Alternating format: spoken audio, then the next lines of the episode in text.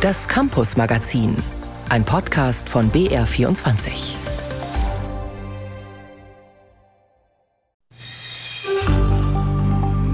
Die Bundesjugendspiele. Die einen denken dabei an Tatanbahnen, an den Zieleinlauf mit Applaus, ans Draußensein mit der Klasse. Und für die anderen riechen sie eher nach alten Sportschuhen und Spott. Denn wer nicht gut ist im Sport, hat an diesem Tag keine einfache Zeit.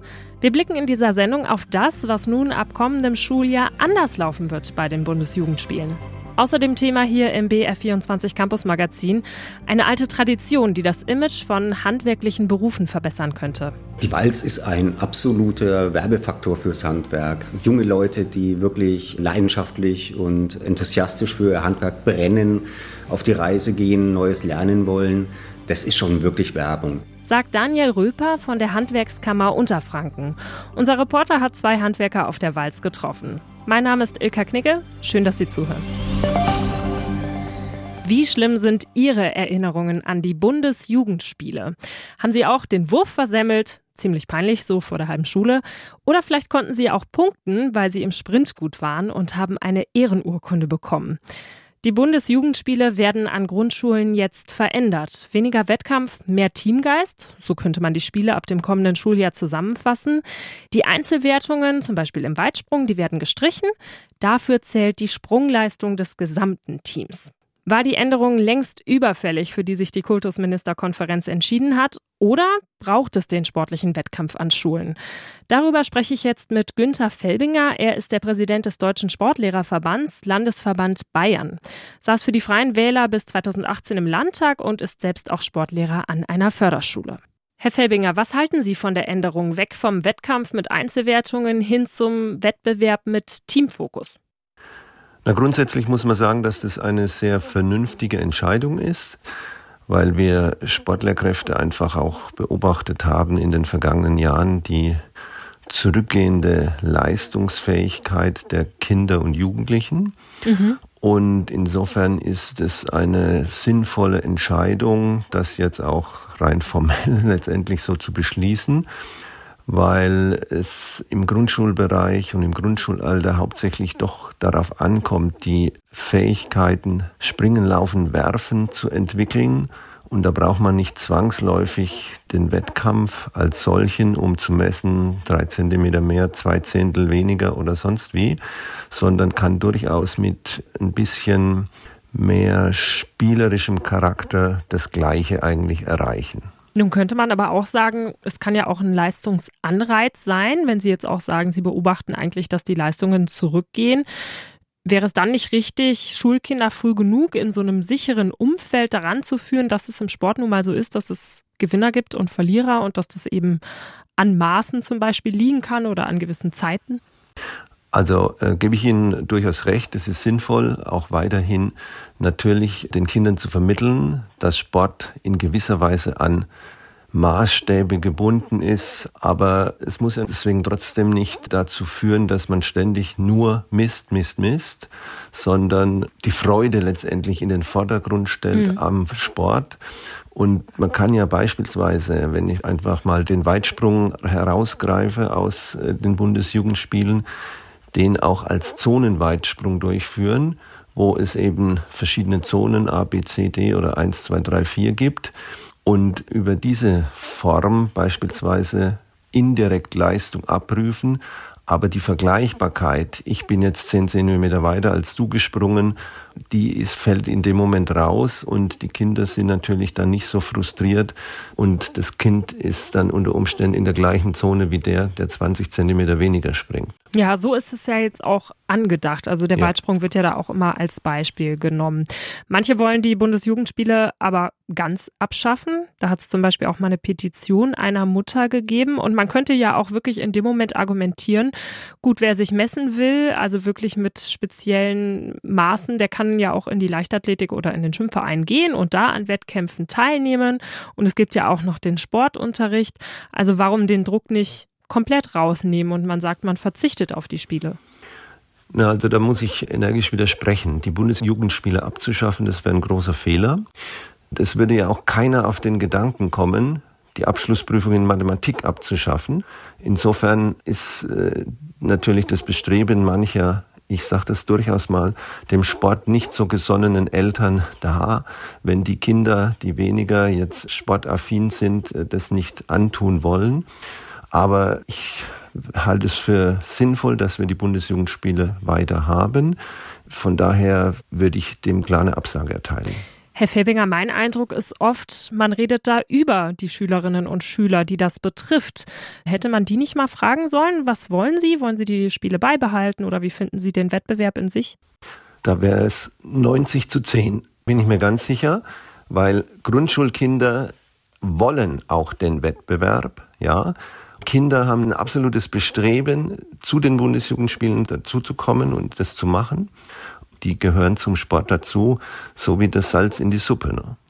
Lassen Sie uns die Bundesjugendspiele doch kurz mal einfach ganz neu denken. Wie könnten die denn wirklich aussehen, so dass sie allen Spaß machen? Also braucht es da noch andere Sportarten, dass man sich da vielleicht was aussuchen könnte? Wir haben zum Beispiel in diesem Jahr an unserer Schule einen Staffelwettbewerb äh, gemacht, eine Pendelstaffel, die eine riesen Begeisterung hervorgerufen hat, ja. Und ja, ist ja auch wo, der Mannschaftsgedanke dann, Wo ne? auch Schülerinnen und Schüler dabei waren, die dann logischerweise, wenn eine ganze Klasse eine Staffel stellen muss, mitgezogen werden, mitgehangen, mitgefangen sozusagen und die dann genauso sich mitfreuen, ob sie jetzt erster, zweiter oder dritter dann geworden sind, das spielt da keine Rolle und genauso mitfiebern. Ja, also man muss einfach da auch ein bisschen kreativ sein und ich denke aber auch viele Kolleginnen und Kollegen haben da für sich schon Formen in der Vergangenheit auch entdeckt und äh, das umgesetzt. Und dadurch, dass jetzt dieser formelle Beschluss da ist, sind natürlich auch diejenigen, die das bisher vielleicht streng nach Plan und nach alter Form gemacht haben, in der Pflicht, sich ein bisschen Gedanken zu machen, was kann man anders machen, ja. Günter Felbinger ist der Präsident des Deutschen Sportlehrerverbands beim Landesverband Bayern. Ich danke Ihnen fürs Gespräch. Ja, herzlichen Dank auch. 34 Grad. So heiß wird es heute zum Teil in Bayern und solche extrem heißen Tage, die wird es in Zukunft häufiger geben. Wer sich da konzentrieren muss, was lernen will, kann echt Probleme bekommen, wenn es keine Klimaanlage gibt. Schülerinnen und Schüler, die kennen das nur zu gut. Katharina Heudorfer wollte also wissen, sind die Schulen eigentlich auf diese warmen Sommer vorbereitet? Und was können sie tun, wenn es in ihren Gebäuden zu heiß wird? Kurz vor dem Münchner Ostbahnhof liegt an einer stark befahrenen Straße die Grundschule Berg am Leim. Sie besteht aus drei Gebäudeteilen. Dem rund 100 Jahre alten Altbau, dem Lernhaus, das 2018 als Neubau eröffnet wurde, und aus dem sogenannten Längsbau von 1965. Spontan würde man denken, dass sich der 60er Jahre Bau am stärksten aufheizt. Aber wir haben da das Glück, dass die Glaszimmer allesamt zum Innenhof ausgerichtet sind, nicht zur Straße. Das heißt, da liegt die Sonne einfach nicht so drauf. Dazu kommt, dass äh, vor dem Längsbau und auch vor dem Altbau große alte Bäume stehen, die dann schon auch den nötigen Schatten spenden und die Temperatur vielleicht ein bisschen regeln mit. Sagt Schulleiter Michael Hoderlein-Rhein. Was die Hitze betrifft, hätten sie im Altbau aus dem Jahr 1925 die wenigsten Probleme. Anders sieht's im Neubau aus. Im Sommer wird sehr heiß in den Räumen. Dann nützen auch die Jalousien und auch die Belüftungsanlage relativ wenig. Dann bitten wir die Kolleginnen und Kollegen mit den Kindern das Zimmer zu verlassen, andere Räumlichkeiten aufzusuchen oder ins Freie zu gehen. Konkret heißt das, auf dem Schulhof unterrichten oder in kühlere Gebäudeteile umziehen, die im Erdgeschoss oder Keller liegen, wie der Werk- oder Handarbeitsraum. Einer, der für ein angenehmes Raumklima in Schulgebäuden sorgt, ist der Architekt Markus Neuber. Auf Sonnenausrichtung und Wärmeentwicklung hat er immer schon geachtet. Das Thema werde mit Blick auf die Zukunft aber noch wichtiger. Seiner Erfahrung nach sind die Problembauten vor allem diese Betonburgen aus den 70er Jahren. Die sind energetisch eher sehr schwierig, weil sie schon große Glasflächen haben in alle möglichen Orientierungen, wie man sich das halt, halt einfallen hat lassen, haben einen hohen Hitzeeintrag, aber innen sind die in der Regel äh, schon mit leichten Trennwänden zum Beispiel aus Gipskarton gebaut und haben kaum Speichermasse und damit sind die, äh, sage ich mal, wärmetechnisch kaum in den Griff zu kriegen. An der Walter-Rathenau-Schule in Schweinfurt stammt der Gebäudeteil, der die meisten Probleme macht, aus den 1980ern. Ventilatoren im Zimmer und Fenster auf helfen ein bisschen. Trotzdem. Draußen ist es meistens kühler als in den Klassenräumen. Also Klassenräume sind meistens immer sehr heiß. Wenn mir warm ist, dann kann ich mich nicht mehr so gut konzentrieren. und dann bin ich abgelenkt und verpasse zum Beispiel mal was Wichtiges. Berichten Lara und Emily aus der sechsten Klasse. Für ihren Lehrer Oliver Kunkel eine Herausforderung. Es sind so viele Räume von der Hitze betroffen, die müssen einfach belegt bleiben. Deshalb war die letzten Jahre die einzige Lösung, die ich und einige Kollegen versuchen, dass wir einfach in den kleinen Wald nebenan dort unterrichten und ganz andere Bedingungen haben. Denn selbst der Schulhof bietet keinen Schatten. Mehr, muss man sagen, weil in einem heißen Sommer vor ein paar Jahren fast alle großen Bäume in ihren Pflanztrögen vertrocknet sind und die Stadt bisher keine nachgepflanzt hat. Darum hat Oliver Kunkel mit seiner sechsten Klasse im Rahmen eines Future Labs, also eines Zukunftslabors, eine Alternative gesucht. Pflanzenvorhänge, die vom Boden bis in die oberen Stockwerke reichen. Sie bringen nicht nur Schatten vor den Fenstern, sondern es entsteht auch ein kühler Zwischenraum, in dem man sich in der Pause aufhalten kann. Emily und ihre Klasse haben alle Details selbst recherchiert. Von den Kosten über die Konstruktion bis zur Bepflanzung. Wir wollten unterschiedliche nehmen, damit es einfach lustiger und schöner aussieht, dass man auch Freude daran bekommt. Jetzt zum Beispiel wie Pfeifenwände, wilder Wein, aber ohne Kletterfüße. Oder zum Beispiel Efeu oder andere Kletterpflanzen. Im Moment sind sie noch auf der Suche nach Sponsoren. 8.000 bis 9.000 Euro werden die Pflanzvorhänge kosten. Noch bevor das Schuljahr endet, will die Klasse ihre Idee zusammen mit Lehrer Oliver Kunkel der Stadt Schweinfurt vorstellen, in der Hoffnung, dass sie umgesetzt wird. Proaktiv kümmern sich Schulträger um solche Fragen nicht. Die kommen da gar nicht drauf. Und deshalb finde ich es einfach klasse, dass die Schüler von sich auf solche Probleme aufmerksam machen und gleichzeitig eine Lösung mit bereitstellen. Und da bin ich total optimistisch, dass die Stadt dann da mitmacht, weil es wird auch deutlich günstiger sein als andere Verschattungslösungen. Katharina Heudorfer hat sich umgehört, wie Schulen mit der Hitze umgehen. 175.000 Handwerkerinnen und Handwerker fehlen in Deutschland. Das sind mehr Menschen als in Regensburg wohnen. Zahlen aus dem Bundeswirtschaftsministerium. Wie können also wieder mehr Menschen begeistert werden für einen handwerklichen Beruf? Das hat sich mein Kollege Leon Willner gefragt und ist bei der Tradition der Walz gelandet. Zimmerleute mit Gesellenbrief reisen dabei drei Jahre lang in ihrer Zimmermannskluft umher und machen ganz nebenbei jeden Tag Werbung für das Handwerk. In Hollfeld in der fränkischen Schweiz geht ein junger Zimmerer die steile Straße zum Kirchplatz hinauf. Er fällt auf, denn er trägt die Zimmermannskluft, einen Wanderstock, Korthose und ein schwarzes Jackett. Hoch oben von einem Baugerüst am Kirchplatz ein Ruf. Ah, Tag, Rolandsbruder. Tag, Rolandsbruder, moin. Grüß dich. Du, ich habe jetzt gerade keine Zeit. Geh mal in die Baubude, hol dir ein Bier und warte da mal auf uns, ja? So lernt der Wandergeselle Robin Zimmermann seinen zukünftigen Chef kennen. Bei Michel Bormann wird er die nächsten Wochen auf dem Dachboden unterkommen. Bormann ist ein ehemaliger Wandergeselle. Der 24-jährige Robin kommt gerade von einer dreimonatigen Südostasienreise zurück. In Thailand hat er geschreinert, in Laos auf einer Reisfarm ausgeholfen.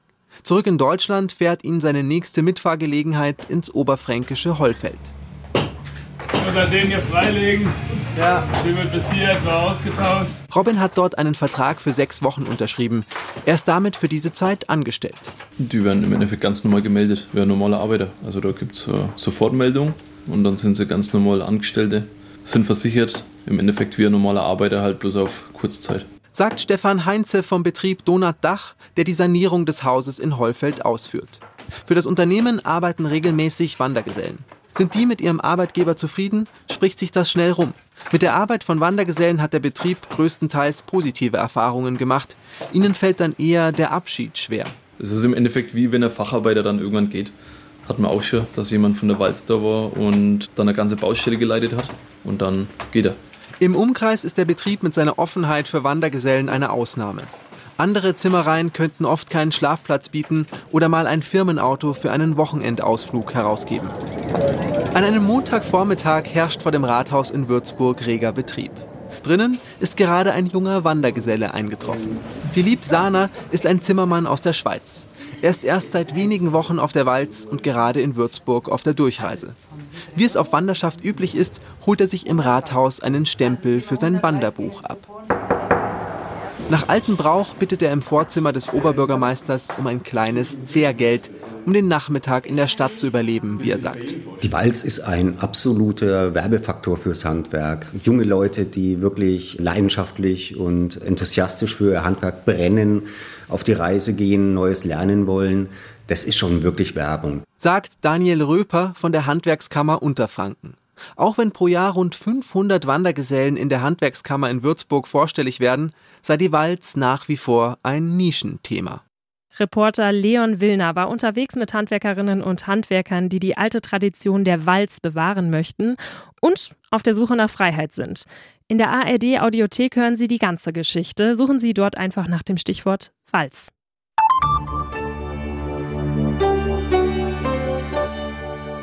Kinderbetreuung da hat man politisch geschlafen. So wirft es die Opposition im Landtag der bayerischen Staatsregierung vor. Und es ist leider wirklich nichts Neues. Bayern hat zu wenige Kitaplätze und in den Kitas, die es gibt, da fehlen Fachkräfte. Der Verband der Kita-Fachkräfte Bayern schlägt deshalb Alarm und hat die Petition Hashtag Rettet die Kitas gestartet.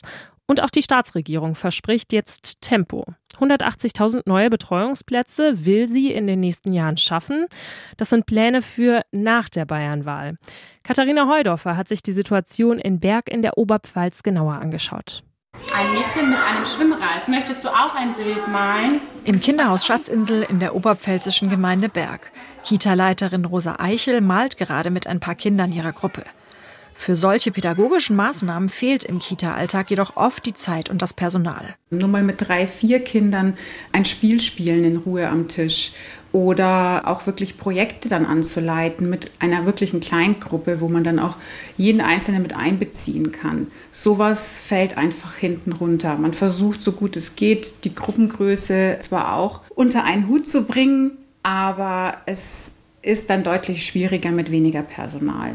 Im Moment fallen in ihrer Einrichtung krankheitsbedingt zwei Personen länger aus. Die Praktikanten sind wegen der Schule regelmäßig nicht da und einige Kolleginnen fehlen, wenn sie an Fortbildungen teilnehmen. Das seien zwar allesamt gute Gründe, betont die Kita-Leiterin, trotzdem fehle dieses Personal im Alltag. Ein weiteres Problem, das Kita-Personal muss immer mehr fachfremde Aufgaben erledigen, wie Verwaltungs-, Reinigungs- oder Hauswirtschaftsarbeiten.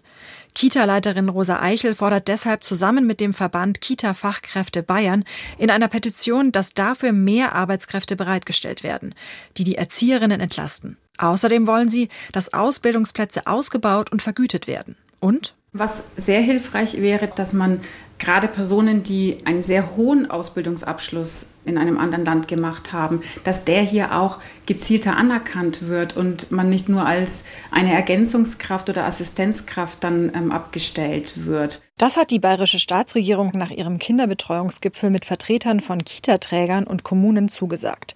Es soll eine sogenannte Fast Lane, also eine Überholspur für ausländische Arbeitskräfte geben. Außerdem sollen 50.000 neue Kita-Plätze geschaffen werden. Woher das Personal dafür kommen soll, ist jedoch unklar. Schon jetzt können Kitas nicht öffnen, weil die pädagogischen Fachkräfte fehlen. Gleichzeitig verlassen viele den Beruf wegen Überlastung oder aus Frust über die Arbeitsbedingungen. Das kann Mario Schwand von der Bildungsgewerkschaft GEW Bayern bestätigen.